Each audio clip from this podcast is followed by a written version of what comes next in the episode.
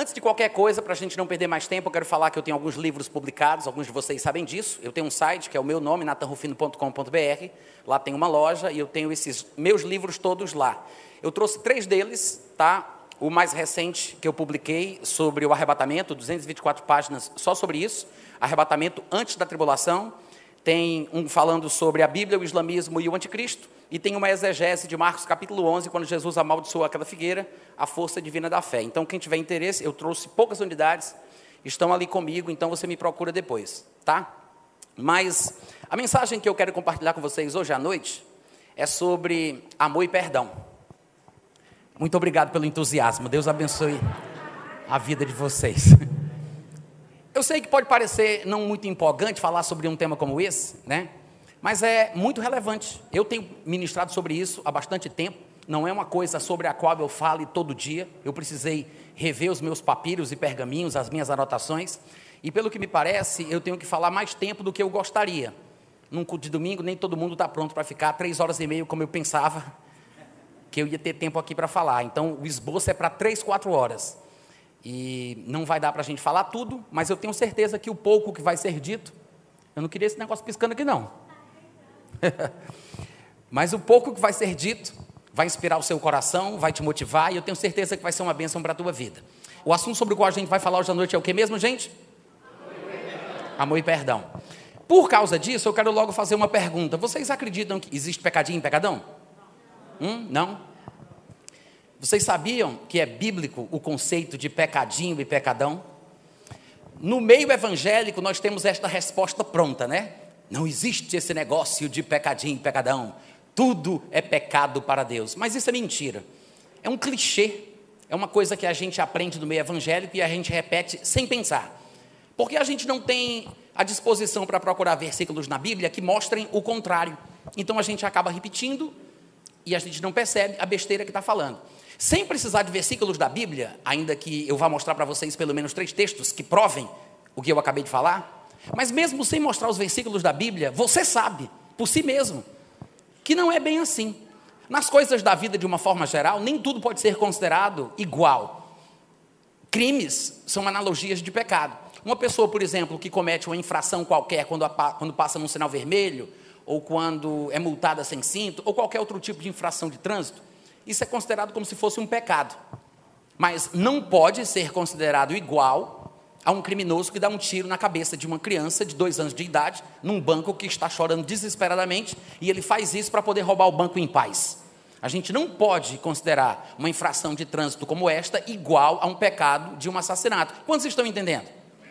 É por isso que no mundo do direito existe todo aquele julgamento que analisa o caso tintim por tintim para se descobrir se existem atenuantes ou agravantes. Questões particulares do que envolve o contexto do crime atenuam a pena, porque vai depender se foi no calor do momento, se foi uma reação súbita, instintiva, se foi planejado de forma fria, se ele tinha a intenção de matar ou não. É um crime doloso ou culposo? Todas estas questões são analisadas para se julgar a gravidade de um crime.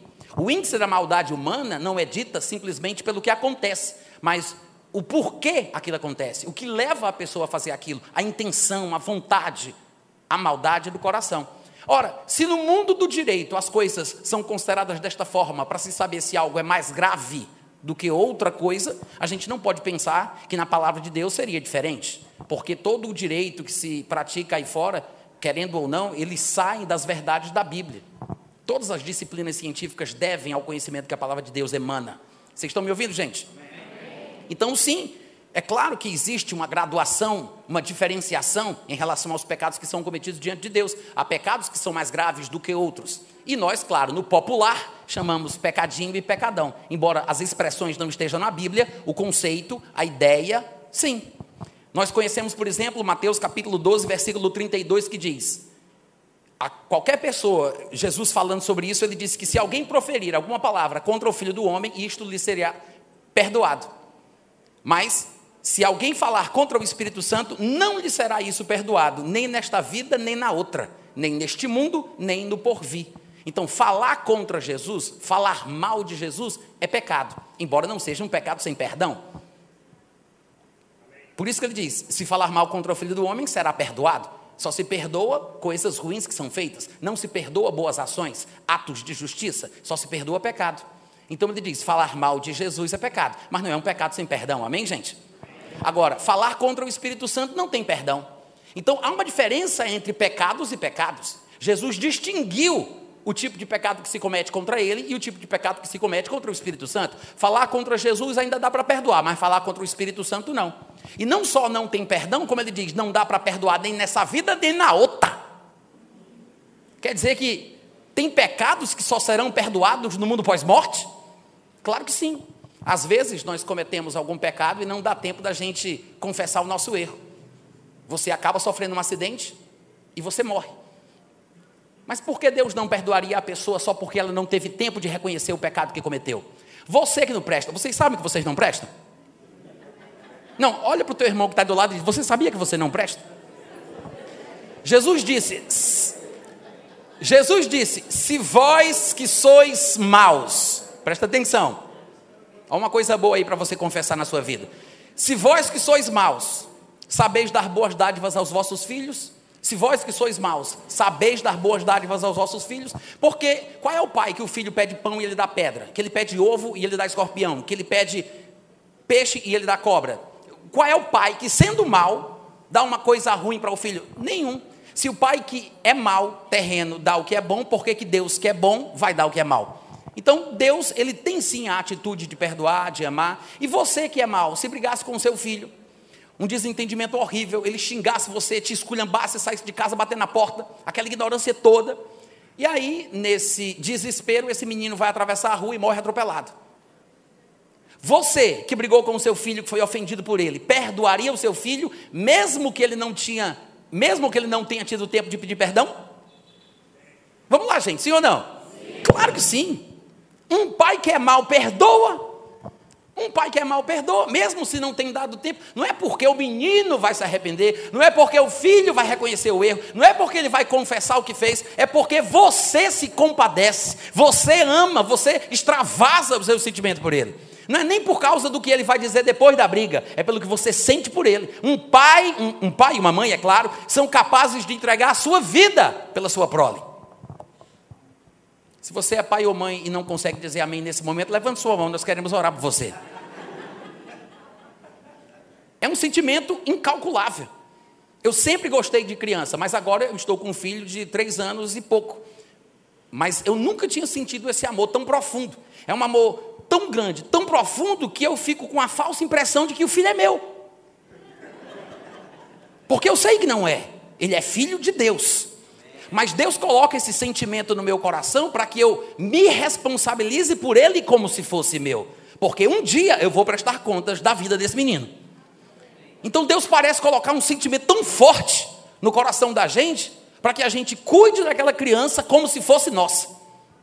Mas todos são filhos de Deus. E esse sentimento que a gente tem, mesmo a gente não prestando, mesmo nós sendo maus, nós temos esse sentimento tão nobre, tão lindo, tão bonito. Imagina Deus. É claro que Deus perdoaria alguém que tivesse pecado e não tenha tido tempo de confessar o erro. Porque tem coisas que serão perdoadas somente depois. É por isso que Jesus disse: tem coisa que não dá para perdoar aqui nem lá, mas tem coisa que talvez só dê tempo de perdoar do lado de lá, quando chegar lá. Amém, gente? Amém. Mas o que é que esse versículo nos diz, de Mateus 12, 32? Que existem pecados diferentes. Jesus disse: falou contra o filho do homem, tem perdão. Falou contra o Espírito Santo, não tem. Nem nessa vida, nem na, nem na outra. Então a gente não pode colocar tudo no mesmo saco. Alô? A gente não pode pensar que é tudo igual. Além disso, lá em João capítulo 19, versículo 11, enquanto Jesus tinha aquela conversa teológica com Pôncio Pilatos, e eles conversavam a respeito de algumas questões, Jesus respondeu: para falar a verdade, Pilatos, nenhuma autoridade tu terias sobre mim se de cima não te fosse dada. Por isso, quem me entregou a ti, maior pecado tem. Uau! Jesus disse: Quem me entregou a ti, maior. Maior o que, gente? Pecado, pecado o quê? Não, ele disse: maior pecado. Então é um pecado o quê? Hã? É um pecado maior.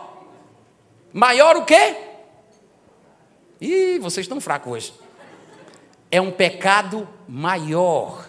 Jesus está fazendo comparação entre pecados e pecados. Jesus disse: Quem me entregou a ti tem pecado maior. Tem pecado maior do que outro? Não tem? Tem. Jesus disse: Quem me entregou a ti tem maior pecado do que o teu? Então tem sim pecado maior do que o outro. E em 1 João capítulo 5, do versículo 16 ao 17, ele diz: Se alguém vê o seu irmão cometer pecado que não é para a morte, olha a classificação que ele apresenta. Se alguém vê o irmão cometer pecado que não é para a morte, ou seja, tem pecado que mata e tem pecado que não mata. Se alguém vê o irmão cometer um pecado que não é para a morte, ele diz: pedirá e Deus lhe dará vida aos que não pecaram para a morte. Ou seja, tem pecado que mata, tem pecado que não mata. Se alguém pecar um pecado que não é pecado para a morte, pode pedir que Deus dá vida, se a pessoa não tiver pecado para a morte. Para que essa ressalva toda, se todo pecado é igual? Vocês estão me ouvindo, gente? Aí ele diz mais: há pecado para a morte, e por esse não digo que ore. Toda injustiça é pecado, mas há pecado que não é para a morte. Nem todo pecado é igual. Há pecadinhos e há pecadões. Há pecados mais graves do que outros. Há pecados carnais e há pecados espirituais. Há pecados que matam o corpo, mas há pecados que fazem com que a pessoa tenha o seu nome riscado do livro da vida. É possível uma pessoa cometer um pecado e perder a sua salvação e continuar viva fisicamente. É possível a pessoa cometer um pecado e, e, e continuar viva espiritualmente, mas morrer fisicamente. A gente não tem como discernir que tipo de juízo vai vir sobre a pessoa. O que a gente sabe é o que a Bíblia diz. Em Tiago capítulo 4, versículo 12, Jesus é o juiz de todos, que é aquele que salva e que mata. Deus é o que julga. É por isso que ele disse: Não temais os, os que vos perseguem e podem apenas matar o corpo e nada mais podem fazer. Tenham antes medo de Deus, porque ele sim é aquele que, além de matar o corpo, ainda joga no inferno a alma e o corpo. Jesus falando sobre esse temor sagrado, o santo temor, este temor bíblico que todo crente deve desenvolver. Mas é interessante que esses textos que eu li sejam suficientes para provar que existem pecados diferentes dos outros. Vocês podem dizer amém? amém? Tem pecado diferente. E é interessante que o último texto tenha dito: tem pecado pelo qual não dá para orar, porque é um pecado para a morte. E eu sei que num momento como esse, algumas pessoas poderiam ficar ansiosas, querendo que eu dê a resposta de qual é o pecado que não dá para orar, que é um pecado para a morte. Porque tem muita gente que quer saber qual pecado é esse para conseguir pecar em paz. Né? Mas há muitas ideias, o ponto do, da mensagem de hoje à noite não é esse, não dá para pregar a Bíblia toda numa noite só, então vamos em frente, fica a curiosidade.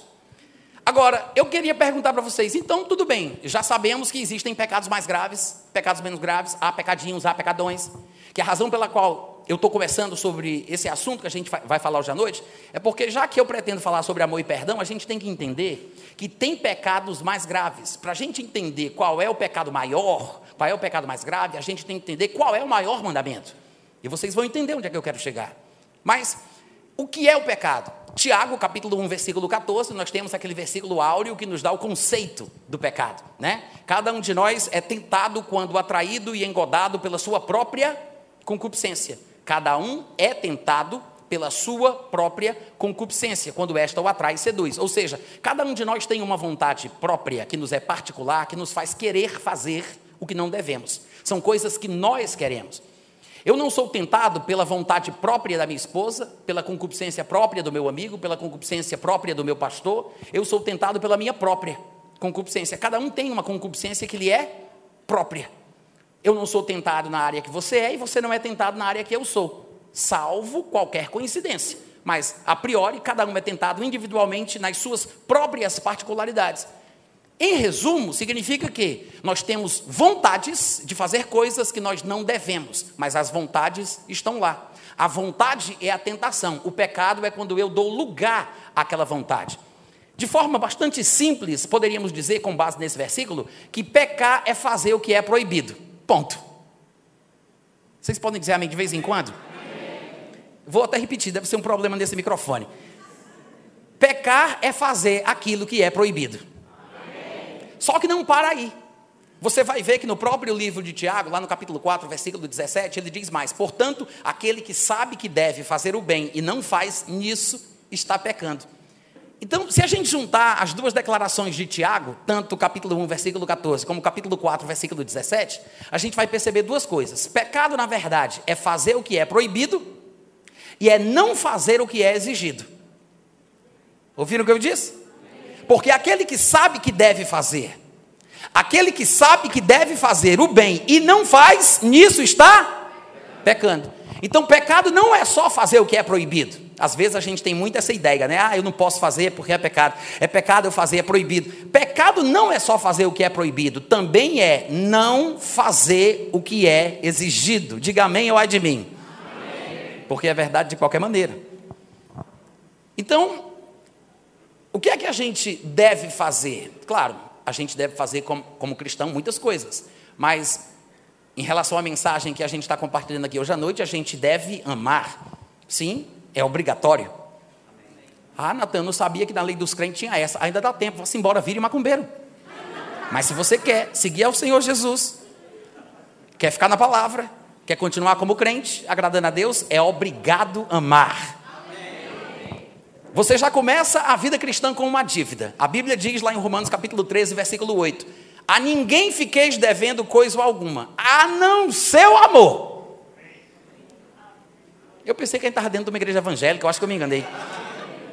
A ninguém fiqueis devendo coisa alguma, a não ser o amor. Com que vos ameis uns aos outros, pois quem ama o próximo tem cumprido a lei.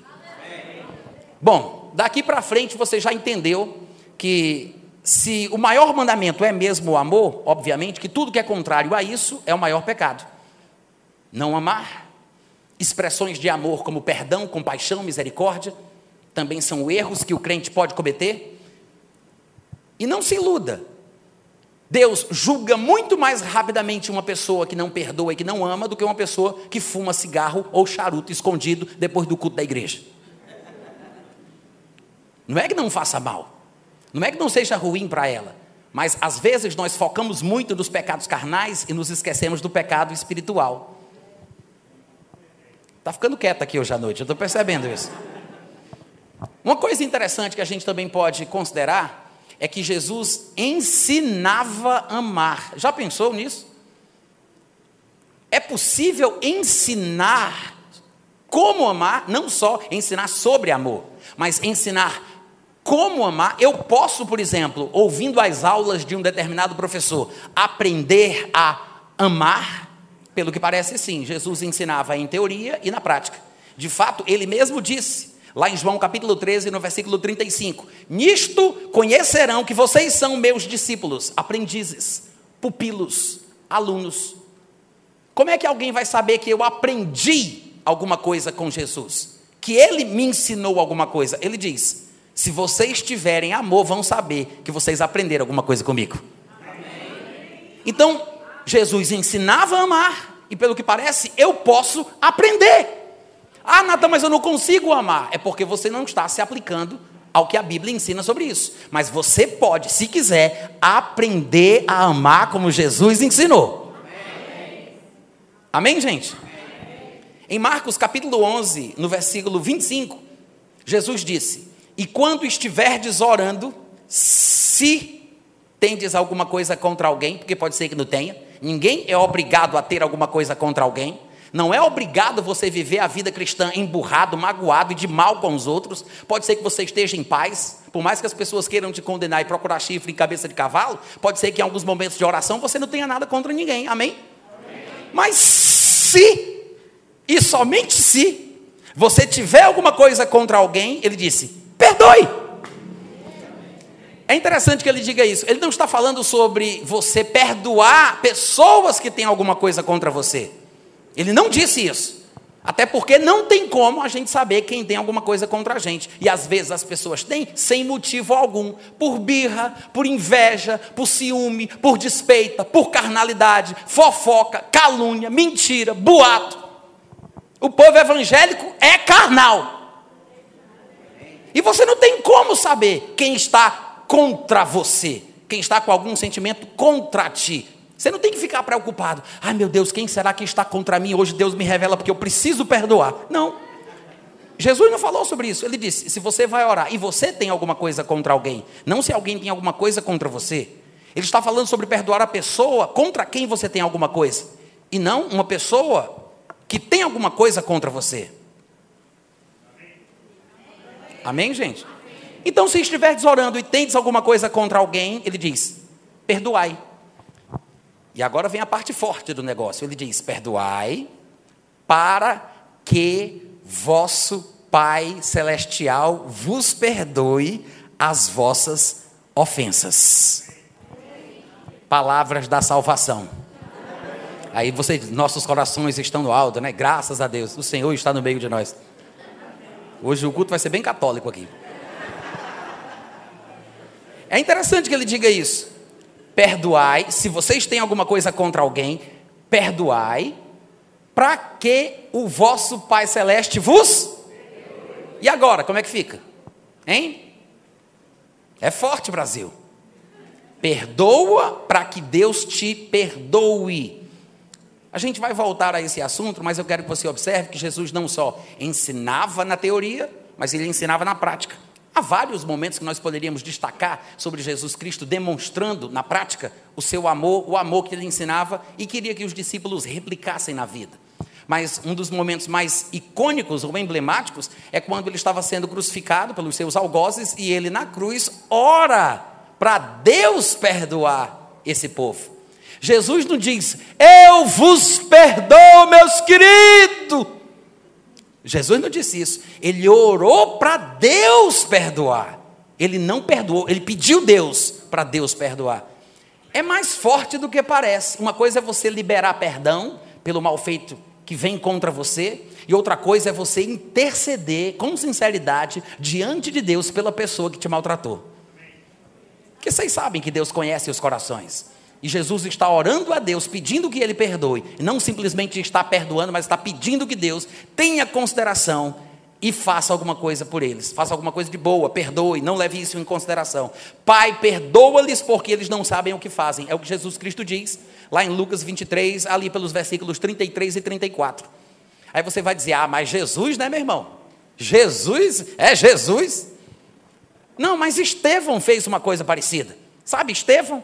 Um seguidor de Jesus, que mal teve tempo de viver o seu cristianismo, porque foi logo morto e assassinado, um dos primeiros mártires da igreja cristã. Estevão também estava sendo apedrejado, diz Atos capítulo 7, versículo 59. E ele invocava e dizia: Senhor Jesus, recebe o meu espírito. Então, ajoelhando-se, Estevão clamou em alta voz: Senhor, não lhes impute este pecado. E com estas palavras foi que ele dormiu, que ele morreu. As últimas coisas que ele quis falar, antes de perder o fôlego de vida, foi: Pai, Senhor, Deus, perdoa eles.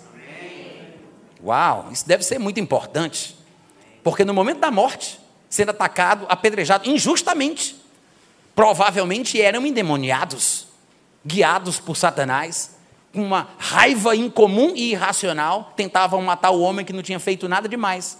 Era simplesmente questão de palavras de religião que, na cabeça dos judeus, eram blasfêmias e heresias. Mas isso não justifica você matar uma outra pessoa. Mesmo assim, eles acabaram fazendo isso. E a preocupação de Pedro, desculpa, a preocupação de Estevão antes de morrer foi pedir o perdão deles. Ou seja, não é só Jesus quem fazia isso. Estevão também fez são exemplos que servem de referência para a nossa vida. Amém, irmãos? Amém. A gente vê Estevão e Jesus amando os outros mais do que a si mesmos. Isso é bem curioso.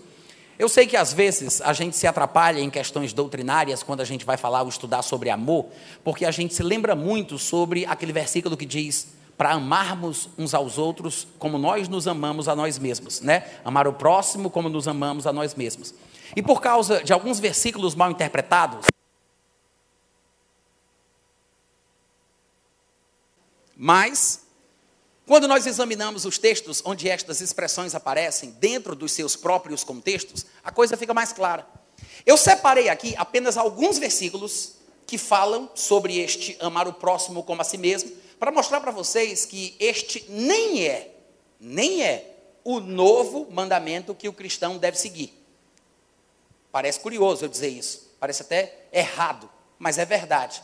O novo mandamento deixado por Jesus, que rege os princípios de relacionamento interpessoal da nova aliança, não é amar o próximo como a si mesmo. Isso é coisa da lei. Na verdade, vocês vão ver depois. Não posso ficar com isso, não? Estou com medo. Posso? Então, deixa isso por aí pertinho ali com o vice-secretário. Então, ó, é, voltando, amar o próximo como a si mesmo é uma coisa da lei, não é o mandamento da nova aliança. A gente se atrapalha. Vocês vão ver daqui a pouco que isso, na verdade, está escrito lá em Levítico, capítulo 19, versículo 18. Ou seja, é uma coisa da lei. Está nos cinco primeiros livros da Bíblia, na Torá, no Pentateuco. Mas a gente se confunde por causa das expressões, não percebendo os seus contextos. Eu separei três textos. Mateus 22, 36 a 40, Gálatas 5, 14, Romanos 13, do 8 ao 10. Observa bem, observa bem, onde aparece a expressão e a forma que a expressão é usada pelos textos que eu vou ler. Em Mateus 22, 36 a 40, alguém chega para Jesus e pergunta: Mestre, qual é o grande mandamento na lei? Na lei. Respondeu Jesus: Amarás o Senhor teu Deus de todo o teu coração, de toda a tua alma, de todo o teu entendimento. Este é o grande e primeiro mandamento. E o segundo, semelhante a este, é: amarás na lei, amarás o teu próximo como a ti mesmo. Destes dois mandamentos dependem, disse Jesus, toda a lei e os profetas. Então veja que o contexto aqui, o debate teológico, é sobre os maiores, o primeiro e o segundo, os maiores mandamentos da lei, tá? Embora o texto esteja em Mateus, que faz parte do Novo Testamento, que registra as coisas da nova aliança, não se confunda. O debate é sobre os maiores mandamentos da lei. Lá em Gálatas 5,14, Paulo, falando justamente sobre questões da lei de Moisés, porque ele estava indignado que alguns judeus que tinham crido em Jesus estivessem querendo colocar sobre a cerviz dos crentes gentios a prática religiosa judaica, querendo que eles seguissem a regra dietética dos judeus, que eles guardassem o sábado, que, o sábado, que se circuncidassem e que virassem uma espécie de judeus também, misturar o cristianismo com o judaísmo. E aí Paulo, indignado, falando sobre isso, ele trata bastante sobre esse assunto. No versículo 14 do capítulo 5, ele diz: Porque toda a lei falando sobre a lei. Porque toda a lei se cumpre em um só preceito, a saber, amarás o teu próximo como a ti mesmo. Paulo não está dizendo que este é o novo mandamento. Ele não está dizendo que esta é a ordenança que foi deixada para os crentes da nova aliança. Ele está tratando sobre questões de doutrina, questões de teologia associadas a conceitos de lei e graça, de velha e nova aliança, de Moisés e Jesus. E ao falar sobre o mais importante da lei, nessa discussão teológica, ele fala isso. Que tudo se cumpre em amar o próximo como a si mesmo. O, o, que, o que diz respeito à lei, toda a lei. Ele não está falando que esta é a, a ordenança para o cristão, que é o novo mandamento. Ele está dizendo que toda a lei se cumpre nisso. Amar o próximo como a si mesmo. Porque este mandamento, amar o próximo como a si mesmo, é um mandamento da lei, não é da nova aliança. Em Romanos 13, do 8 ao 10, mais uma vez é o mesmo contexto, debate teológico sobre questões doutrinárias associadas à lei, à graça, etc. Paulo diz: A ninguém fiqueis devendo coisa alguma, exceto o amor com que vos ameis uns aos outros, pois quem ama o próximo tem cumprido a lei. Pois isto, e aí vem parte do decálogo: não adulterarás, não matarás, não furtarás, não cobiçarás. Quatro. Faltam pelo menos seis. Sem falar dos trezentos e tantos outros mandamentos que nós sabemos que existem na antiga aliança. Ele está falando apenas aqui do que a gente chama de decálogo, os dez mandamentos. Os dez, ele cita quatro dos dez. Ele diz: não, não adulterarás, não matarás, não furtarás, não cobiçarás. E se há qualquer outro mandamento, há ou não há? Vamos lá, gente. Fez uma pergunta, eu espero uma resposta. Tem ou não tem mais mandamento do que esse? Claro que tem. Até quem fez o catecismo aqui sabe, né? Eu falei que o negócio ia ser católico hoje. Ele fala de quatro mandamentos e faltam mais seis. Qualquer um de nós sabe. Falta pelo menos mais seis para completar. O... Você acha que Paulo, judeu, hebreu de hebreus, circuncidado ao oitavo dia, da tribo de Benjamim, não sabia que faltava mais mandamento? Claro que sabia. Mas a pergunta é retórica. Ele fala, por que isto? E cita quatro e diz: e se tem qualquer outro, não interessa. Por que, Paulo? Ele diz: Porque tudo nesta palavra se resume: amarás o teu próximo como a ti mesmo. Ele está falando sobre a lei, o resumo da lei. Ele não está falando da nova aliança. Observe o contexto. Aí no versículo 10 ele diz: Porque o amor não pratica o mal contra o próximo, de sorte que o cumprimento da lei é o amor. Para quem se preocupa, mesmo sendo cristão, mesmo tendo nascido de novo, mesmo já batizado com o Espírito Santo, com a evidência bíblica de falar em outras línguas, para quem se preocupa em querer guardar a lei, Paulo é simples e grosso. Ele diz: quer cumprir a lei? Ame, porque quem ama, cumpre a lei. Ponto final. Não quero mais debater. Esse negócio de ficar dizendo, ah, mas está escrito, não adulterarás, não matarás. Se tiver qualquer mandamento, tudo se resume numa palavra só: ame o próximo como a si mesmo. Quem ama o próximo está cumprindo a lei. Ponto final. Ele não tem mais nada a discutir com quem fica debatendo com ele sobre isso. Ele resume tudo na questão do amar o próximo como a si mesmo, que é um mandamento da lei. Mas isso está na lei, não é do Novo Testamento. É uma coisa que foi deixada por Moisés e não por Jesus. Está lá em Levítico, capítulo 19, versículo 18. Está escrito: Não te vingarás, nem guardarás ira contra os filhos do teu povo, ou seja, o teu próximo. Ele não está falando de estrangeiros, de pessoas de outras nações, de outras etnias. Ele está dizendo que não pode guardar ira contra quem é meu chegado. Alô? Ele diz: Não te vingarás, nem guardarás, nem guardarás ira contra os filhos do teu povo, mas amarás o teu próximo. Amarás o teu próximo como a ti mesmo. Jesus, ele revoluciona isso, mudando tudo. O primeiro vislumbre que temos da mudança que Jesus vai fazer em relação a este mandamento do amor em Mateus capítulo 5, do versículo 43 em diante, quando, quando ele diz: Ouvistes que foi dito, e cita Levítico 19, 18: Ouvistes o que foi dito, amarás o teu próximo e odiarás o teu inimigo. Eu, porém, vos digo: amem os vossos inimigos, orem pelos que vos perseguem, para que vos torneis filhos do vosso Pai Celeste, porque Ele faz nascer o seu sol sobre maus e bons. Ele faz as suas chuvas vir sobre justos e injustos. Porque se amardes os que vos amam, que recompensa tendes? Não fazem os publicanos exatamente o mesmo? A turma de Fernandinho Beiramar também? Se saudardes somente os vossos irmãos, que fazeis demais? Os gentios também não fazem isso? Qual é a diferença?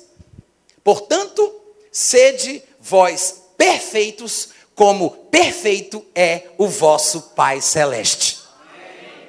Jesus está falando sobre perfeição divina. E ele liga o conceito de perfe perfeição divina com a prática do amor.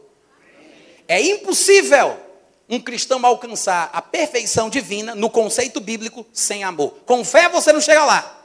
Com esperança você não chega lá. Você pode pensar em qualquer pilar, qualquer fundamento da vida cristã. Nada faz o que só o amor consegue fazer. A fé tem o seu lugar na vida cristã, a esperança também tem o seu lugar. Mas você não pode substituir uma coisa pela outra pensando que é tudo igual. Dos três pilares da vida cristã, fé, esperança e amor, o amor ainda é o maior deles. Só se chega à perfeição divina através do amor. E é uma pena, porque hoje em dia tem muitos pregadores idiotas da internet falando mal do amor. Falando mal do conceito bíblico da doutrina do amor. Imbecis, idiotas. Idiota não é palavrão, gente. Que Deus, como diria o saudoso irmão Rega, que Deus abençoe que Deus abençoe as suas cabeças. Como é? Deus abençoe seus corações, mas tenha misericórdia das suas horríveis cabeças. Uma coisa mais ou menos assim. Como é que a gente sabe que o amor é a única coisa pela qual se pode alcançar a perfeição? Não somente por causa disso que Jesus disse aqui, falando sobre a gente ser perfeito, como Deus é perfeito em termos de amor, porque Deus ele faz o sol nascer para o bom e para o mal, a chuva cai para o justo e para o injusto, ele abençoa o que presta e o que a gente pensa que não presta, porque Deus não faz acepção de pessoas. Aí ele diz que devemos imitar a Deus como filhos. E essa perfeição, essa perfeição deve estar em nossa vida. E Paulo, ele confirma o conceito lá em Colossenses capítulo 3, versículo 14, quando ele diz assim: "Acima de tudo isto, porém, esteja o amor, que é o vínculo da perfeição." Não tem como chegar na perfeição sem o amor. Em Efésios 3,19, ele diz: Quero conhecer o amor de Cristo que excede todo o entendimento. Vocês devem conhecer o amor de Cristo que excede todo o entendimento, para que sejais tomados de toda a plenitude de Deus. Ele fala de plenitude associada ao amor e ele fala de perfeição associado ao amor. Não tem como alcançar a perfeição e a plenitude de qualquer outra forma.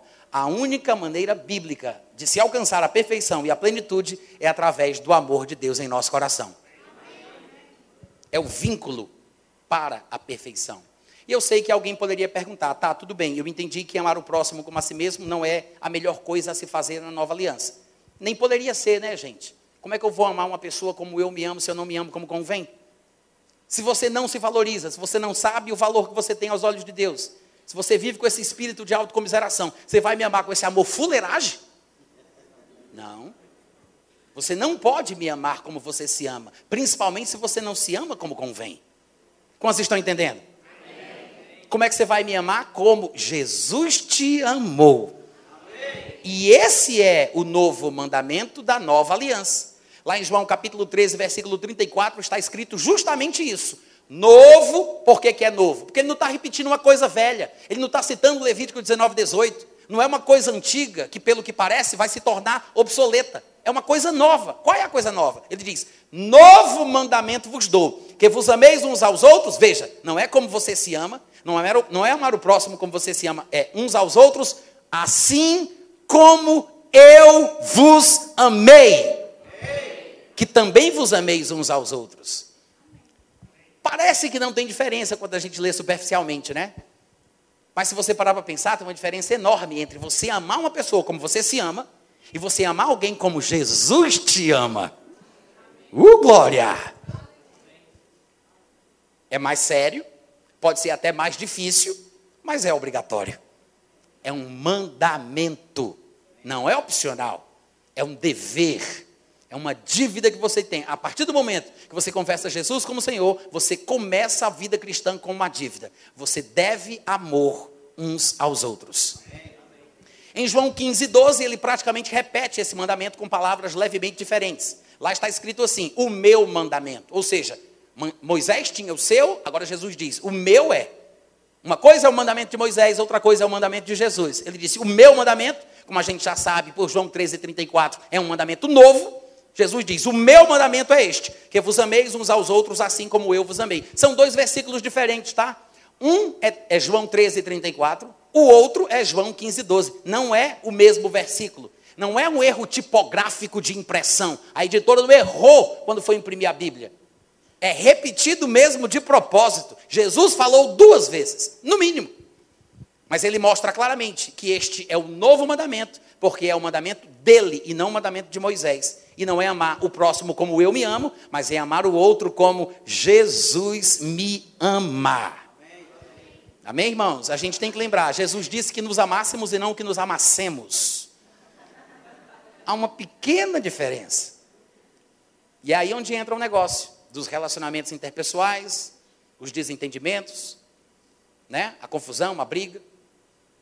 E isso acontece. Em toda família isso acontece. Nós sabemos, eu acabei de citar aqui sobre os três pilares da vida cristã: a fé, a esperança e o amor.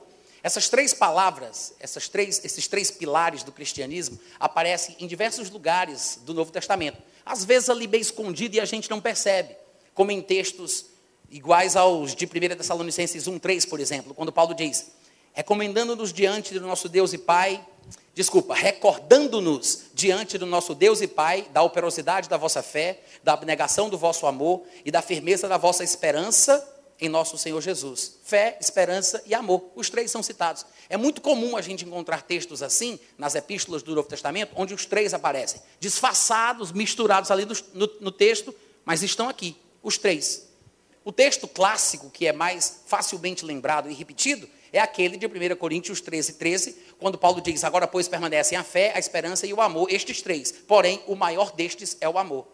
Mas são três pilares da vida cristã muito importantes, e não podemos esquecer que o amor é o maior deles. Por que o amor é mais importante do que a fé e mais importante do que a esperança? Porque a fé, gente, muda as circunstâncias, as coisas ao nosso redor. A esperança, ela muda a pessoa que a possui. Que uma pessoa que tem esperança muda o semblante, ela não fica cabisbaixa, ela sofre alteração pela esperança que possui. Ou a esperança possui ela, ou ela possui a esperança, mas a pessoa não consegue continuar mais a mesma. O amor é o único dos três que consegue transbordar, extravasar além da vida do seu possuidor e até mudar a pessoa com quem a gente convive. A fé muda as coisas e as circunstâncias. A esperança muda a pessoa que a possui, mas o amor muda os outros. O amor é contagiante, é profundo, é forte, é maravilhoso. E trata com o maior valor aos olhos de Deus, que são as pessoas humanas, né? Amém, gente? Agora tem um ponto doutrinário que eu preciso tratar, porque em alguns círculos cristãos isso é mal compreendido. Tem uma passagem lá em Romanos capítulo 5, versículo 5, que diz assim: Ora, a esperança não confunde, porque o amor de Deus é derramado em nosso coração pelo Espírito Santo que nos foi outorgado. Há algumas pessoas que pensam que isso significa que todo o amor de Deus já foi derramado no meu coração, de forma que eu não preciso mais de amor. Todo o amor que eu tinha que ter, eu já tenho. E algumas pessoas, se baseando nesse versículo, pensam que é antibíblico orar para o amor aumentar ou pedir mais amor a Deus. Porque acham que o versículo está dizendo que todo o amor que eu tinha que ter já me foi dado, já foi derramado. Para começo de conversa, não importa se você vai usar a versão A ou versão B, porque as versões variam entre si. Há versões que falam Deus derramou o seu coração, como a NVI, dando uma ideia de coisa passada, ou a Almeida 21 que diz o amor foi derramado, mas em português temos versões também que parecem dar uma ideia de que é uma coisa constante, como a revista e corrigida de João Ferreira de Almeida que diz está derramado, ou a atualizada que diz é derramado, e a tradução brasileira e a literal do texto tradicional dizem tem sido derramado. Então, apelar para versões diferentes não vai resolver o problema. O que realmente nos faz entender o que está sendo dito aqui é o contexto. Para começo de conversa, Paulo não está falando sobre o amor de Deus, ou o amor do tipo de Deus, ser derramado em nosso coração, a ponto de que com ele possamos amar outras pessoas. Ele não está falando sobre isso. Ele está falando sobre o amor que Deus tem por nós e não sobre nós amarmos os outros com este amor, como se o amor do tipo de Deus já estivesse dentro do nosso coração. Não é isso que ele está falando. Se olha o contexto e fica claro. No versículo 2 ele diz: Nos gloriamos na esperança da glória de Deus. Ele fala que essa esperança não confunde, no versículo 5. Ela não nos decepcionará, porque nós sabemos quanto Deus nos ama. Ele está falando sobre o amor que Deus tem por nós e não sobre nós amarmos as pessoas com o amor de Deus. Ele está falando sobre o amor que Deus tem por nós. E aí ele fala: uma vez que nos deu o Espírito Santo para nos encher o coração com o seu amor, o amor dele por nós. E lá no versículo 8, sem fugir do assunto, ele diz: Mas Deus prova o seu amor para conosco. O contexto todo está falando sobre o amor de Deus por nós e não sobre nós amarmos os outros com o amor dele.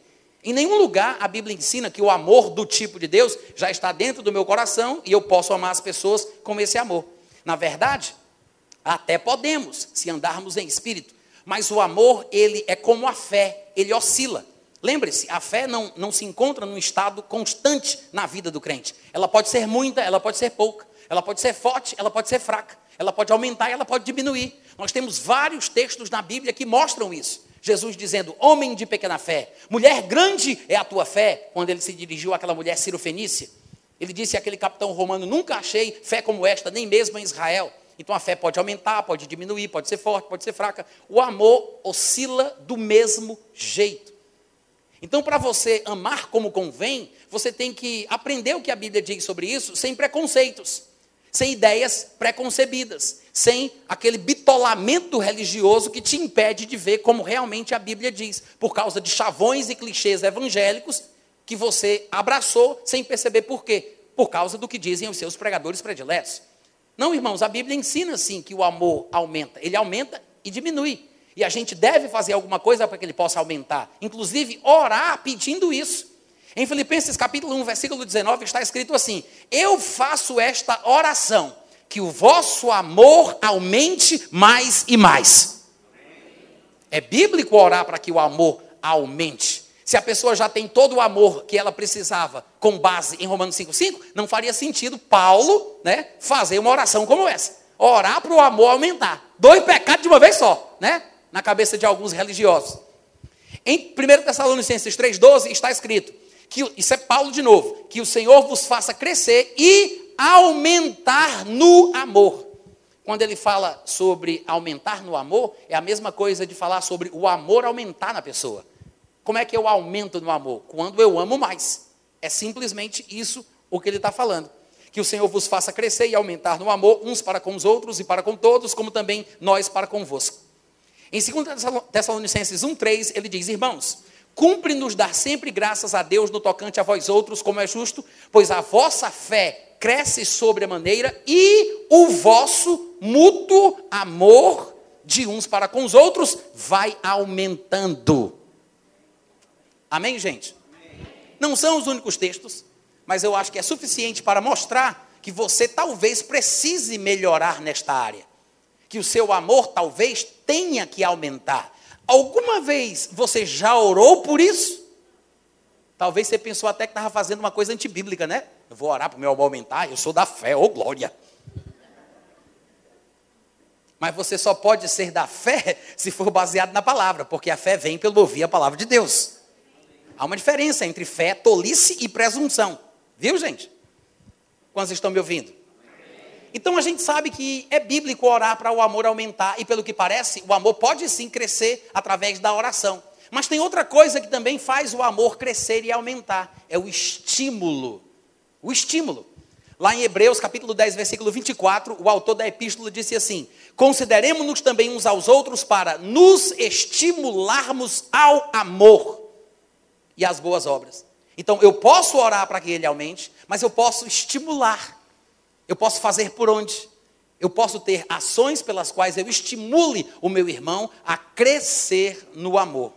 Amém, gente? É muito importante isso, porque nos relacionamentos que nós temos com os outros, em algum momento, a gente vai pisar no calo de alguém, alguém vai pisar no nosso calo, eu vou ferir alguém, alguém vai me ferir, alguma coisa vai acontecer. E quanto mais amor nós temos, mais facilmente nós perdoamos, porque o perdão é uma expressão de amor. Lá em 1 Pedro, capítulo 4, versículo 8, ele diz assim: Acima de tudo, porém, tende amor intenso. Veja que ele adjetiva o amor, mostrando que é um amor diferenciado, né? Ele diz intenso. Tende, porém, acima de tudo, amor intenso uns para com os outros, porque o amor cobre multidão de pecados. Ele faz uma ligação entre a capacidade de perdoar e o amor intenso que se tem pelos outros. Porque quanto mais você ama, mais facilmente você perdoa. Amém, gente? E lembre-se que ele disse multidão, falando de pecados recorrentes ou de uma grande quantidade de pecados. Isso é importante porque daqui a pouco a gente vai entrar naquela passagem quando Jesus Cristo falou sobre pessoas pecarem sete vezes do dia e no mesmo dia virem para você dizendo que estão arrependidas. Então, lembre-se disso, multidão de pecados. Mas antes disso, eu quero lembrar de uma coisa que Jesus citou lá em Mateus capítulo 12, versículo 34. Jesus disse: Raça de víboras, como podeis falar coisas boas sendo maus? Porque a boca fala do que está cheio o coração.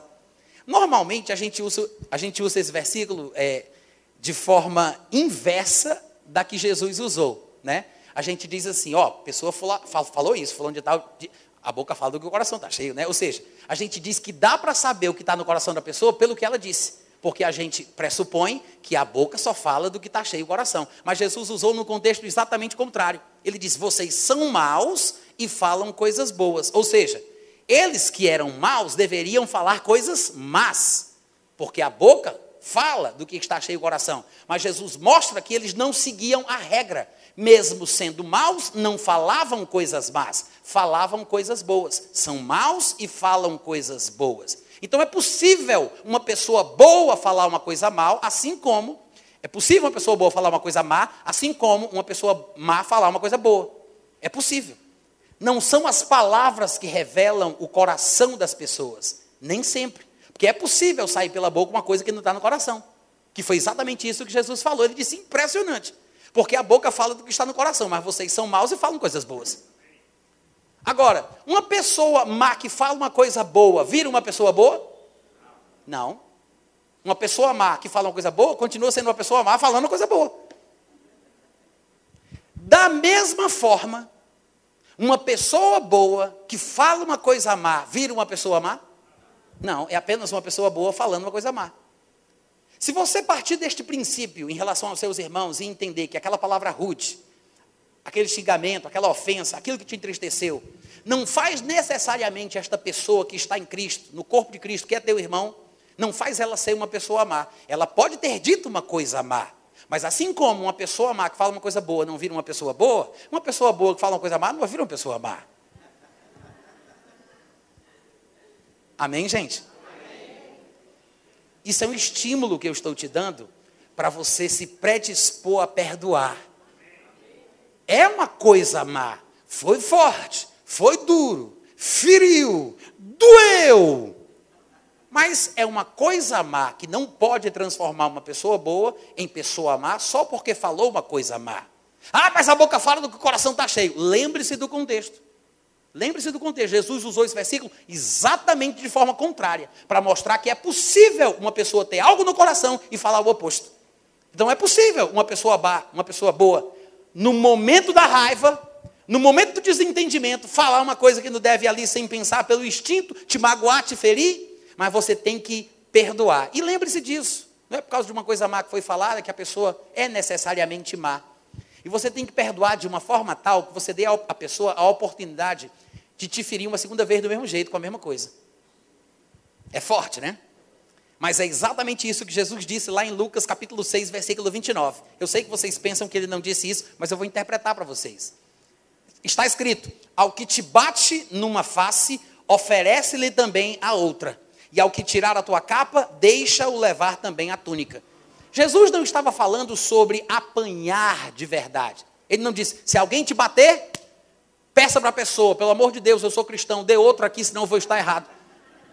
Ele não estava falando sobre apanhar fisicamente. Ele mesmo, quando o povo tentava jogá-lo de cima do penhasco, quando tentava apedrejá-lo, quando tentava prendê-lo, o que é que ele fazia? Passava por entre a multidão, porque não era chegada a sua hora. O próprio Paulo, quando foi perseguido até em sexto, ele entrou para poder fugir. Se eles podiam correr e fugir para salvar a própria pele, por que eu não posso também fazer alguma coisa para escapar em nome de Jesus? Ele não está falando que é para apanhar, não vai te bater, então aguenta. É isso aí, é bíblico. Dá de um lado, recebe do outro. Ele não está falando isso. Agora, o que é que ele quer dizer? Ele está falando sobre perdão. Essa é a verdade.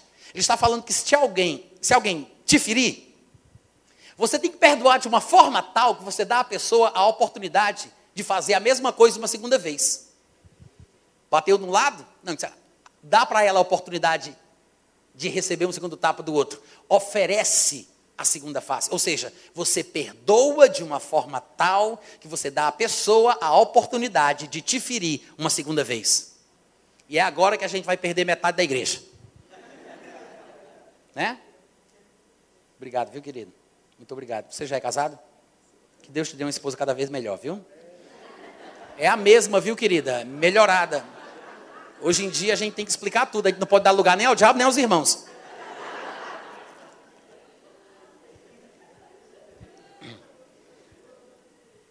Voltando, perdoar de uma forma tal que você dá à pessoa a oportunidade de ela te ferir uma segunda vez do mesmo jeito. É forte, gente. Não estou dizendo que é fácil, não, só estou dizendo que é obrigatório. É bíblico. É assim que um cristão deveria querer viver. E é uma coisa tão profunda, porque não é só perdoar da boca para fora. Todo crente sabe perdoar da boca para fora. Eu te perdoo, viu, miséria, mas vai morrer para lá. É assim que o crente perdoa, né? E ainda quer dar o testemunho do domingo à noite. o perdão bíblico verdadeiro é aquele que vem de dentro do coração.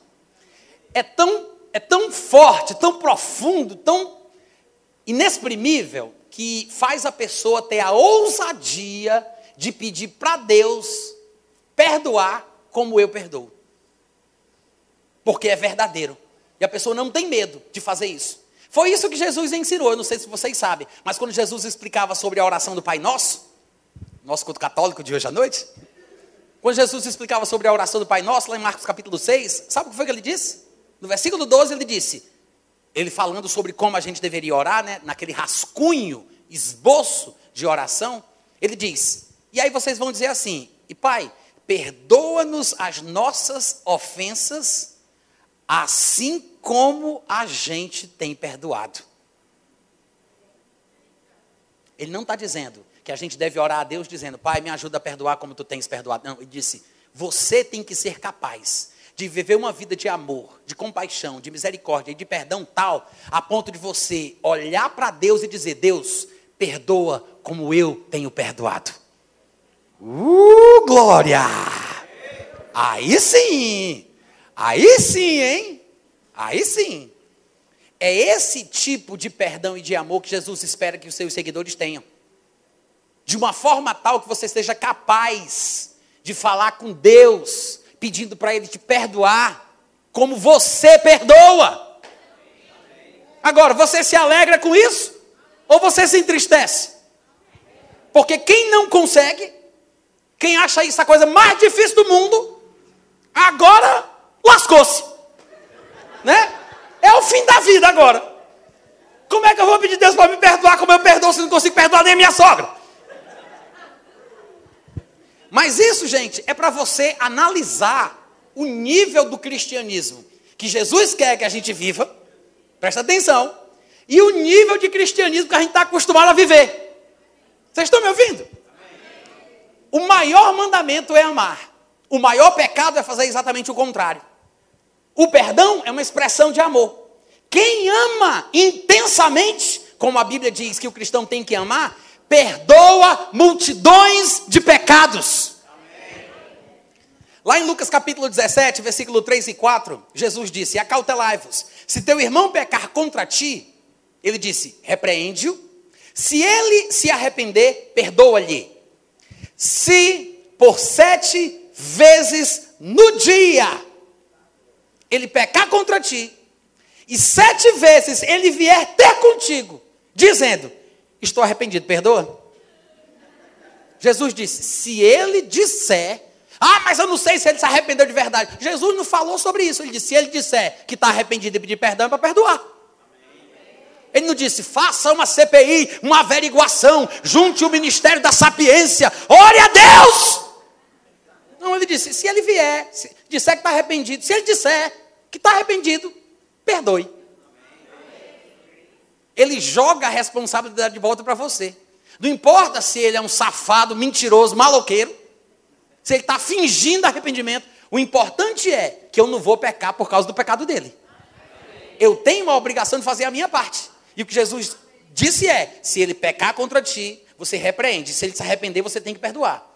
Se por sete vezes no dia ele pecar contra ti, sete vezes vier ter contigo dizendo que está arrependido, perdoe. Eu vou juntar um versículo com outro, eu sei que são passagens diferentes, mas eu vou fazer aqui a minha versão parafraseada. Aí Pedro disse assim: Senhor, até quantas vezes mesmo é para perdoar meu irmão? Sete? Eu quero ter certeza que é só isso. Quantas vezes, Senhor? São sete? Hum? Aí Jesus olha assim para ele, porque parece que Pedro não entendeu. Jesus não usou o número sete para ser contado na ponta do lápis. Opa, uma, duas, desgraçado, três, quatro, cinco, filho de uma mãe. Não é para contar para você se ver livre da obrigação. Jesus usou o número sete assim, a revelia. Até porque o número 7 é uma ideia de totalidade, não é de perfeição, tá, gente? A não ser que perfeição na sua cabeça signifique plenitude. Porque se sete fosse perfeição, a gente tem que lembrar que a besta, que representa o império do anticristo, tem sete cabeças, então a besta é perfeita. Né? Mas sete é totalidade, é plenitude, tá? Só se perfeição, claro, for perfeição, maturidade, plenitude. Mas, então ele fala sete assim, para dar uma ideia de perdão perfeito, né? perdão completo perdão total. Não é que ele quer que a pessoa conte na ponta do lápis. Mas aí Pedro vai e diz isso, né, nesse contexto. Até quantas vezes meu irmão vai pecar contra mim para que eu lhe perdoe? Sete vezes? Aí Jesus, eu, eu, eu fico imaginando Jesus fazendo assim. Não, não, Pedro, não. Ele diz: Não te digo até sete vezes, mas até setenta vezes sete. Se ele tivesse ficado calado, tinha ficado nos sete. Agora subiu para 490. 490 vezes no dia.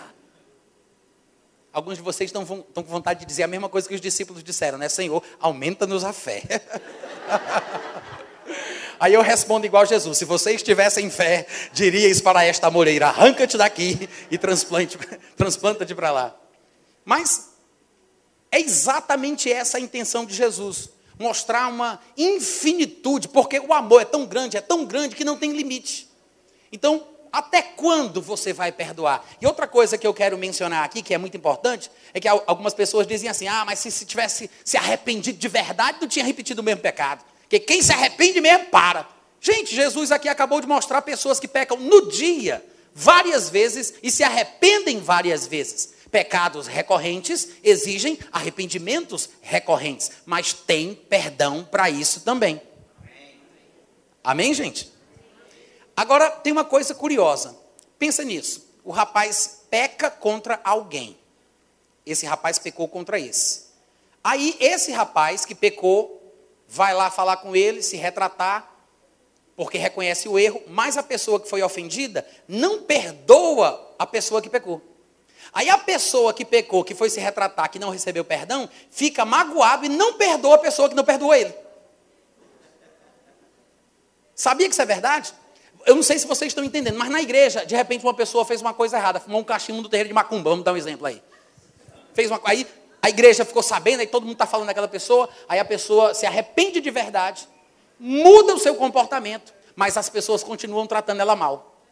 Olhando no canto do olho, não dá paz do Senhor, olha com desconfiança. Aí a pessoa que pecou e se arrependeu, que não foi perdoada, não perdoa os irmãos que não perdoaram. Entenderam agora? Ou seja, calma aí, gente, o pregador sou eu, deixa que eu falo. Eu até gosto dessa participação, tá? Mas calma. Presta atenção. Em textos modernos é preciso uma linguagem moderna, né? Então, o que é que acontece? A pessoa que, que pecou, que precisava de perdão, que humildemente, humildemente foi atrás, né, que se rebaixou, que quis se retratar, que estava lá com o rabinho entre as pernas, de repente vira um monstro. Esse povo lá é crente nada! Perdoa ninguém!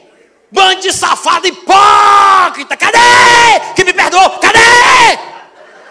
A pessoa vira um demônio dentro da igreja. Gente, isso não é normal. Como é que uma pessoa que realmente se arrependeu. Eu gostei do que ele disse.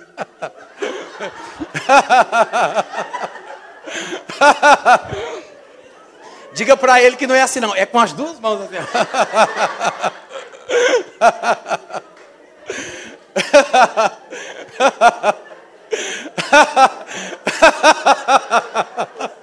uh! Gostei. Ele não olha para mim. Olha para cá, rapaz.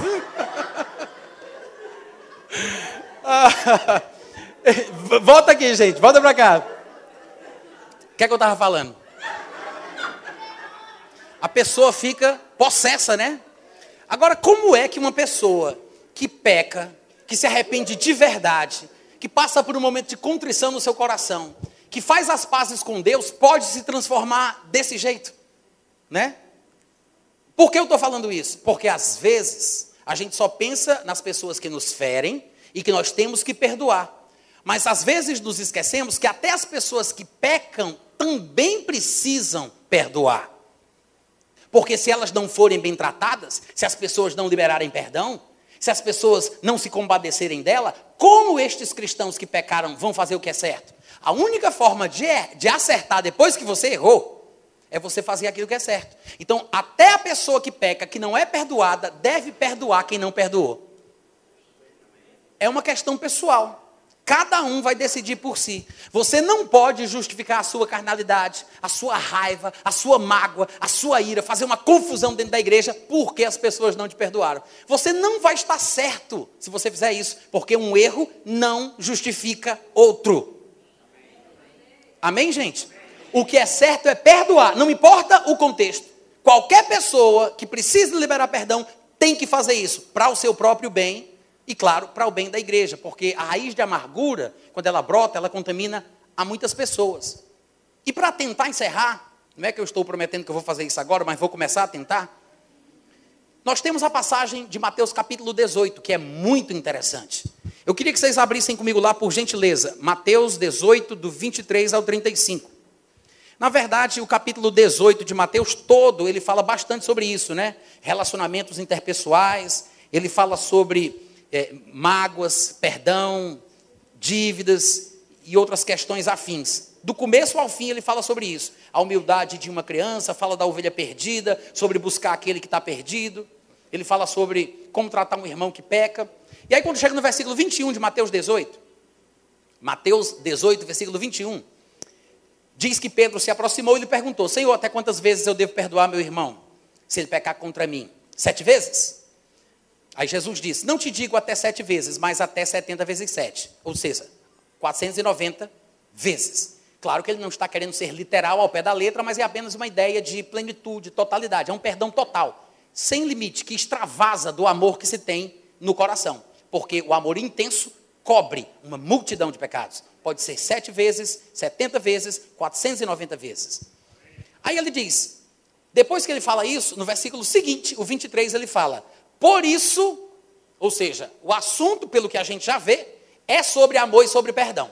Ele vai contar uma parábola mas não tem como a gente entender de forma diferente. Ele está falando de amor e perdão, porque ele acabou de falar sobre isso, e aí a Bíblia diz: por isso, ou seja, Jesus vai estender o assunto falando uma parábola. Por isso, o reino dos céus é semelhante a um rei que resolveu ajustar contas com os seus servos.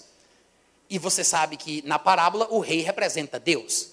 E aqui dois servos vão aparecer na história. Um que trata diretamente com o rei e outro que trata com um conservo. Ou seja, dois servos de um mesmo rei. Conservo não é servo do servo, é aquele que serve juntamente com. Os dois eram servos do rei. Um não era servo do outro, tá? Mas aí fala que o rei decidiu ajustar as contas com seus servos. E Jesus diz que isso é uma representação de como funcionam as coisas no reino espiritual, no reino de Deus, no reino dos céus. Reino de Deus, reino dos céus é tudo a mesma coisa, tá, gente? Não tem diferença nenhuma. No versículo 24 diz que, passando a fazê-lo, trouxeram-lhe um que ele devia 10 mil talentos. É aí que a coisa começa a ficar complicada, porque na época da gente, no nosso contexto, em nossa cultura, a gente não sabe qual é o valor de um talento, né? O que é um talento? O talento é uma moeda, é uma espécie de valor monetário daquela época. O talento, na verdade, era a maior, era o maior valor monetário daquela época, dentro daquele contexto. Existiam dois tipos de talento. Tinha um talento de prata e tinha um talento de ouro. Eu vou supor, tá? Eu vou supor que o talento mencionado por Jesus é o talento de prata, que é o talento mais, mais barato. Porque se for o de ouro, é 30 vezes mais caro. Então, a nossa conta que a gente vai fazer aqui hoje à noite vai ficar mais complicada. Eu vou ficar com de prata, que é mais fácil. Para você ter uma ideia, um talento de prata equivale a 6 mil denários. Denário é uma outra moeda que vai aparecer aqui na história. Porque este servo deve ao rei 10 mil talentos, mas o seu conservo, que vai aparecer daqui a pouco na história que Jesus está contando, deve 100 denários a este seu conservo. Ou seja, o servo deve ao rei 10 mil e o outro colega dele deve apenas 100 denários. Um talento de prata equivale a 6 mil denários. Pega a calculadora aí do teu celular. Abre aí, rapidinho. Alguns de vocês. Pode pegar. Eu vou pegar a ajuda aqui do Paulo, então. Viu? Tá, Paulo? Pronto, abre a calculadora aí. Olha só, vamos, vamos só pensar para a gente entender do que é que Jesus está falando aqui. Ele diz que esse servo devia 10 mil talentos. Pronto, faça o seguinte: pega 10 mil, para a gente ter em termos de denários, para a gente entender, já que o outro devia 100 denários, vamos igualar, vamos igualar tudo aí na moeda, no denário, e vamos ver mais ou menos quanto era que esse rapaz devia. 10 mil multiplica por 6 mil. Quanto? 60 milhões. 60 milhões? 60 milhões de denários. Vocês estão ouvindo? 60 milhões de denários. Gente, é tanta coisa que para você ter uma perspectiva de quanto tempo levaria para pagar, basta você entender que um denário é o salário de um dia. Um denário é o ordenado de um dia. 60 milhões de denários, se fossem pagos um denário por dia, seriam 60 milhões de dias. Vocês estão acompanhando o raciocínio? É possível pagar uma dívida como essa? Impossível. E é esse o objetivo de Jesus, é dizer que é uma dívida impagável. Porque nesta parte da história, a dívida do homem para com o rei representa o pecado do homem para com Deus. Na segunda parte da história, quando ele vai falar sobre um conservo que deve ser em denários, ele vai comparar com o pecado, com a dívida que uma pessoa tem para com outra pessoa. Não dá para comparar a dívida do homem para com Deus da dívida de uma pessoa para com outra pessoa. Esse é o ponto em questão. Agora, para você entender aqui como é interessante esses números, porque 60 milhões de denários, se a gente dividir por 360 dias, já que um denário é o salário de um dia, 360 dias, é um ano judeu, né? Os nossos são 365, 366, mas o ano judeu é 360 dias. Então, pega aí, Paulo, e divide 60 milhões por 360 dias, que equivale a um ano, e dá quanto? 166 mil, 666, 667. Tem muito 666, eu vou trocar que eu não estou gostando desse número.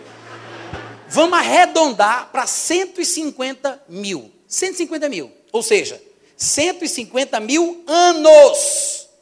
Não são 100 anos, são 150 mil anos.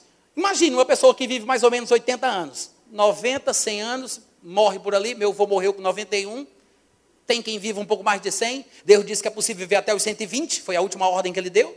Mas, depois de 120, aí tem 150, 300, 600, 900, mil anos. Aí depois vem 2 mil, 3 mil, 5 mil, 10 mil, 50 mil, 100 mil anos. 150 mil anos é coisa demais. Ele não está falando de 150 anos. Ele está falando de 150 mil anos. 60 mil denários dividido por 360, arredondando para baixo, dá 150 mil anos. Se a gente pensar numa média de vida de 80 anos, para se pagar uma dívida nesse tempo, seria necessário 1.875 vidas de 80 anos para se pagar essa dívida de 10 mil talentos. Durma com uma bronca dessa. O que é que Jesus quer dizer com isso? É impossível de pagar essa conta. Exatamente. Exatamente. Jesus quer dizer que é simplesmente impossível. Não tem como pagar. E a gente sabe disso, porque para que o homem fosse comprado por bom preço, de volta para o reino de Deus, Deus teve que oferecer a vida do seu próprio filho. Porque para Deus esse é o valor que o resgate da humanidade tinha. Não tinha ser humano nenhum que pudesse pagar a dívida, porque é impagável, humanamente falando. Então não pense que Jesus errou na conta. Não pensa que ele está falando besteira. Ele sabe o que ele quer transmitir. Para a gente não faz sentido, porque a gente pensa 10 mil talentos, o que é 10 mil talentos? Quando a gente coloca isso em números mais práticos, a gente compreende. Seriam 1.875 vidas de 80 anos para pagar aquela dívida toda. É impossível. Não tem como. Então, é essa a ideia. Aí Jesus fala, continuando a história no versículo 24. Passando a fazê-lo, trouxe-lhe um que lhe devia 10 mil talentos. É uma dívida impossível de ser paga. Versículo 25. Não tendo ele, porém, com que pagar, ordenou o Senhor que fosse vendido ele, a mulher, os filhos e tudo quanto ele possuía e que a dívida fosse paga. Então o servo, prostrando-se reverentemente, rogou. Esse servo do versículo 26, que fala sobre, que é mencionado aqui como se prostrando diante do rei, de forma reverente, veja que ele não foi reverente, e que faz um pedido humildemente ao rei, é o mesmo servo que depois vai ser chamado pelo rei de malvado. Até nesse ponto da história, a gente não vê maldade nele. A gente vê o quê? Humildade, reverência, submissão, reconhecimento de que só o rei poderia dar para ele o tempo que ele precisava para pagar a dívida, embora fosse impossível. Mas ele age da forma correta. Se a história terminasse aqui, esse homem poderia voltar para casa como o herói dos seus filhos, o herói da sua família, contar aquela história para toda a família, todo mundo se alegraria com ele, choraria junto, e isso seria passado de geração a geração. Porque tudo que ele fez foi certo. Até aqui foi certo. E veja que ele não pediu para o rei perdoar a dívida. Ele não pediu para perdoar. Mesmo que fosse impossível de ser paga, o que ele pediu foi: ser paciente que eu vou pagar tudo. Ele não pediu perdão. Ele não pediu a anulação da dívida. Ele só pediu tempo para se esforçar, trabalhar, correr atrás, fazer por onde para ele conseguir pagar. Mostra a responsabilidade, embora fosse possível, mas a atitude dele até aqui está certa. O rei é que, por ser bom, se compadece do homem e perdoa a dívida. O homem não pediu perdão da dívida. Não era isso que ele queria. O que ele pediu foi tempo, paciência para ele pagar. Aí o rei disse: Não, vou fazer melhor. Eu te perdoo a dívida. Glória a Deus, porque é o exemplo que Jesus dá sobre como Deus nos trata. E aí, Diz o versículo 27 que o senhor daquele servo, compadecendo-se, mandou-o embora e lhe perdoou a dívida.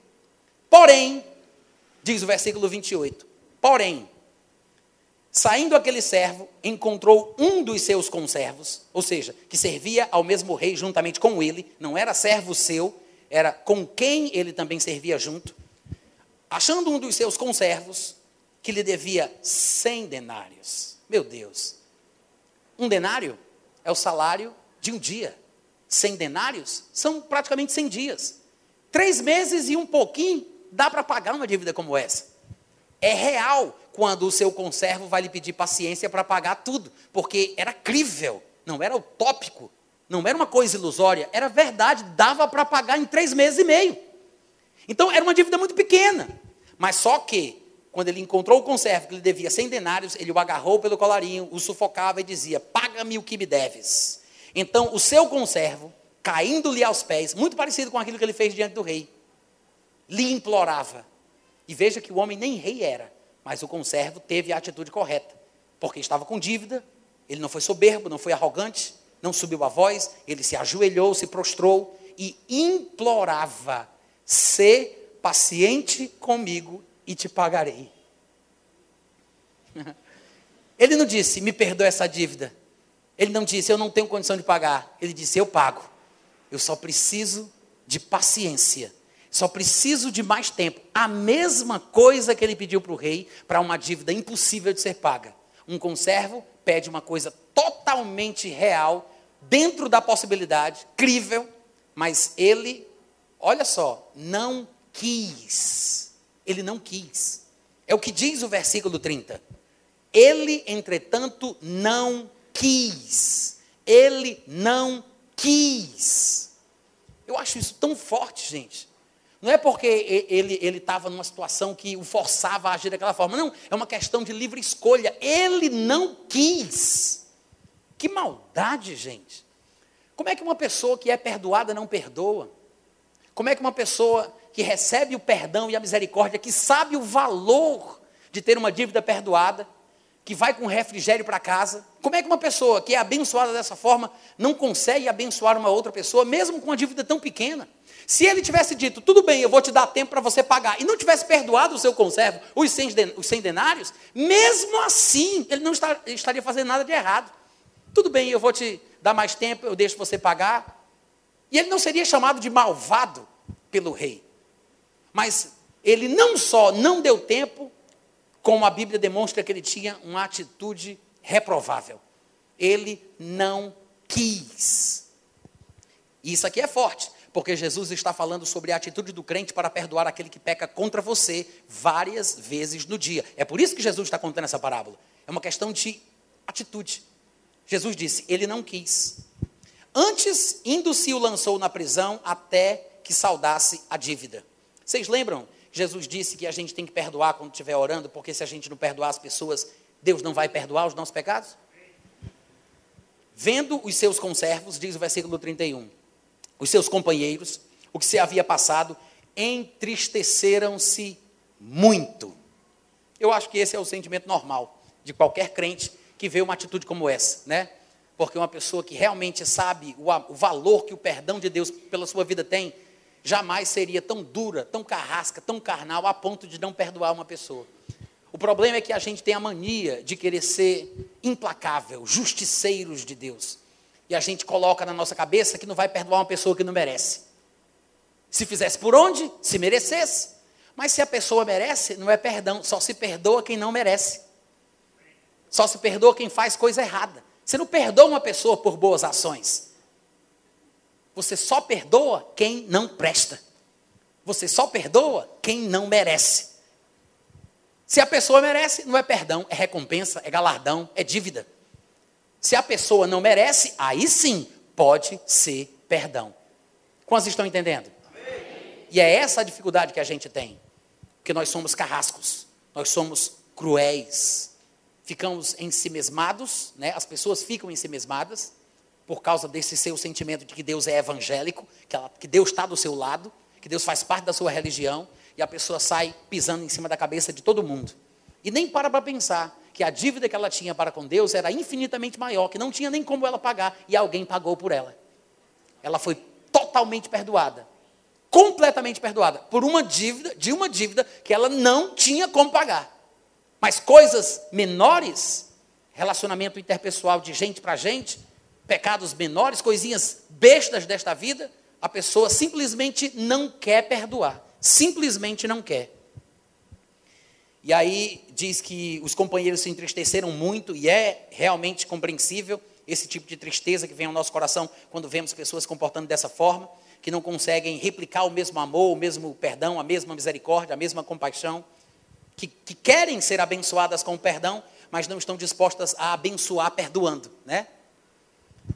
E aí disseram para o rei o que tinha acontecido. Versículo 32 diz que chamaram aquele homem, e aí ele diz: servo malvado, perdoei-te aquela dívida toda, porque me suplicaste. Não devias tu igualmente compadecer-te do teu conservo, como também eu me compadeci de ti? Indignando-se, o seu senhor o entregou aos verdugos até que lhe pagasse toda a dívida. E a parábola acaba aqui. Só que veja que no versículo 23 e 24, desculpa, no versículo 21 e 22, Jesus estava falando sobre a importância do perdão. No 23 ele começa a parábola. No 34 ele termina a parábola, mas ele volta ao assunto. Ele abre um parêntese, conta a parábola, fecha o parêntese no fim da parábola e volta ao assunto. Aí ele diz: assim também. Isso aqui já não é mais parábola. Ele conta a parábola, que é uma relação de semelhança entre coisas diferentes. Ele faz uma analogia. Aí ele volta à questão que o levou a tratar sobre isso em forma de parábola. Aí ele diz: da mesma forma, assim também, meu Pai celeste vos fará. Uh, glória! Hein? Ele disse: Deus vai fazer do mesmo jeitinho. Assim também, meu Pai celeste vos fará. Gente, isso aqui é ameaçador. Ele diz: se do íntimo, não é da boca para fora. Se do íntimo não perdoardes cada um a seu irmão. Agora eu quero que você pare para pensar na pessoa com quem você está de mal, que está aqui na igreja. É, é contigo mesmo que eu estou falando, criatura. E isso fica sorrindo, olhando para frente, ninguém vai desconfiar que é contigo. Para para pensar sobre isso. Eu não vou mais falar, o nosso tempo já se esgotou. Mas eu quero lembrar para você que o amor é o tema principal do Novo Testamento.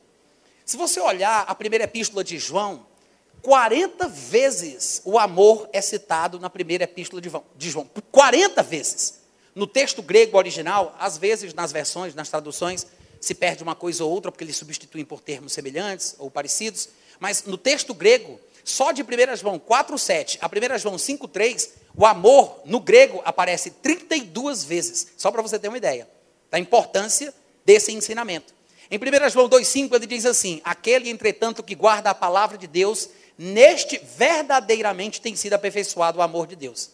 Quem realmente tem a palavra, quem realmente guarda a palavra, o amor de Deus cresce. É aperfeiçoado. Em 1 João 2, do 9 ao 11, ele diz: Aquele que diz que está na luz, mas odeia seu irmão, até agora está nas trevas. Não se engane. Se você odeia o seu irmão, não adianta você abrir a boca para dizer que está na luz, porque é mentira. Não se engane. Aquele que diz que está na luz, mas odeia o seu irmão, até agora nunca saiu do escuro, está nas trevas. Aquele que ama seu irmão permanece na luz, mas e nele não há nenhum tropeço. Aquele, porém, que odeia seu irmão está nas trevas, anda nas trevas, não sabe para onde vai, porque está cego, perdido, porque as trevas lhe cegaram os olhos. Em 1 João 3, 14 e 15, ele diz: Nós sabemos que já passamos da morte para a vida porque amamos os irmãos. Quer saber se você nasceu de novo? Quer ter certeza da sua salvação? Quer saber se você é uma nova pessoa, uma nova criatura? É só você olhar para dentro. Se você ama, você nasceu. Se você odeia, você ainda está morto. Está se iludindo, se enganando, está nas trevas. Nas trevas. Anda nas trevas, não sabe para onde é que vai, se ilude, se engana. nós sabemos que passamos da morte para a vida porque nós amamos. Aquele que não ama permanece na morte. Todo aquele que odeia seu irmão é assassino. E vocês sabem que um assassino não pode ter a vida eterna permanente dentro de si. É uma ameaça. Em 1 João 4,20 ele diz: Se alguém disser assim, Ah, eu amo a Cristo. Ah, eu amo a Cristo. Se alguém disser eu amo a Deus e odiar o seu irmão, é mentiroso. Olhe para o mentiroso que está do seu lado hoje à noite. Se, se alguém disser eu amo a Deus e odiar o seu irmão, é mentiroso. Pois aquele, presta atenção, Aquele que não ama o seu irmão a quem vê, não pode amar a Deus a quem não vê. Ou seja, é mentira, porque como é que a pessoa vai conseguir fazer o mais difícil se não consegue fazer o mais fácil? O relacionamento com Deus é uma coisa totalmente diferente, é misteriosa. Para começo de conversa, aquele que se aproxima de Deus tem que acreditar que Ele existe. Para começo de conversa. Então não vem dizer para mim que você ama a Deus a quem você não vê, se você não ama o irmão a quem vê. É muito mais fácil você amar alguém que você vê, que é palpável, tangível, que está na sua frente, do que você dizer que ama alguém que você não vê e que tem que acreditar que ele existe. Ninguém faz o mais difícil sem conseguir fazer o mais fácil. É por isso que ele diz: se alguém disser que ama, se alguém disser que ama a Deus, mas odia, odeia o seu irmão, é mentiroso. Amém? E em 1 João 4,12 ele diz assim: Ninguém jamais viu a Deus. Ninguém. Agora, se a gente amar uns aos outros, Deus continua com a gente e o amor dele cresce cada vez mais em nós. Se a gente amar os outros, o amor de Deus permanece na gente e ele é aperfeiçoado em nós. E aí, pulando lá para o versículo 17 do mesmo capítulo, ele complementa dizendo assim: Nisto é em nós aperfeiçoado o amor, para que no dia do juízo a gente fique tranquilo. Sabe o que ele está falando? Ele está falando sobre o amor que nós temos para com os outros. No versículo 12 ele disse: Ninguém jamais viu a Deus. Agora, se nós amarmos uns aos outros, Deus permanece em nós e o seu amor é em nós aperfeiçoado. Aí no 17 ele fala: Nisto é em nós aperfeiçoado o amor para que no dia do juízo eu tenha confiança, pois tal qual ele é, somos nós também neste mundo. Ou seja, eu tenho que amar e que perdoar da mesma forma que Deus. Porque se eu fizer como ele faz, no dia que eu for julgado, eu vou ficar tranquilo. Por quê? Porque Tiago, capítulo 2, versículo 13 diz: o juízo é sem misericórdia para com aquele que não usou de misericórdia, porque a misericórdia triunfa sobre o juízo. Então saiba disso, você precisa amar, você precisa perdoar. Você tem que melhorar de vida urgentemente. E tem uma música muito bonita que é a oração de São Francisco, né, para concluir o nosso culto católico com chave de ouro. E eu estou fazendo essa brincadeira o tempo todo porque eu sabia que eu queria cantar essa música com vocês. Ela não tem nada de antibíblica, não, viu, gente? Ela é muito corretinha. Às vezes, por preconceito, é que a gente não tem coragem de cantar certas canções. Mas, se você parar para pensar, na oração que esse homem faz nessa música, é profundo. Porque ele está falando exatamente sobre as coisas que nós pregamos aqui, do começo até o fim. Ele está falando sobre pedir a Deus a capacidade de amar mais, de perdoar mais, de não pensar somente em si, de pensar mais no outro do que em si mesmo. Eu não sei cantar essa música, mas eu acho que vocês sabem melhor do que eu.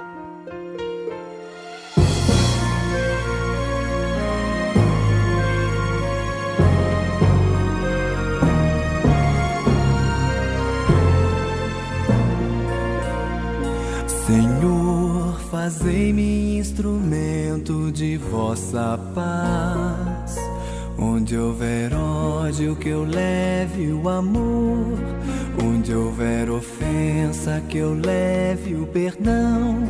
Onde houver discórdia, que eu leve a união. Onde houver dúvida, que eu leve a fé. Onde houver erro, que eu leve a verdade. Onde houver desespero que eu leve a esperança. Onde houver tristeza que eu leve alegria. Onde houver trevas que eu leve a luz.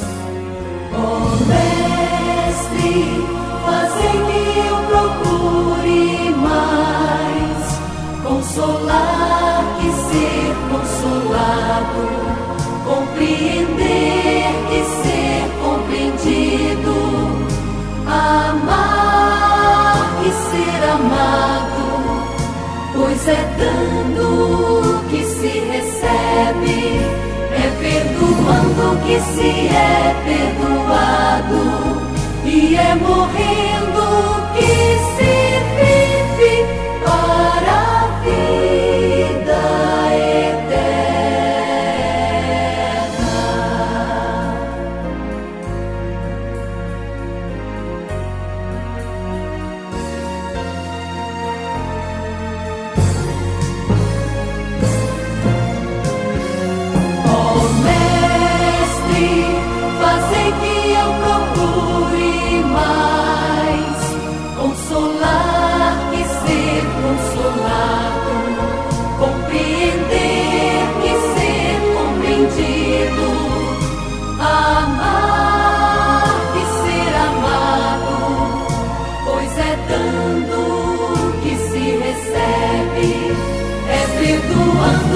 see.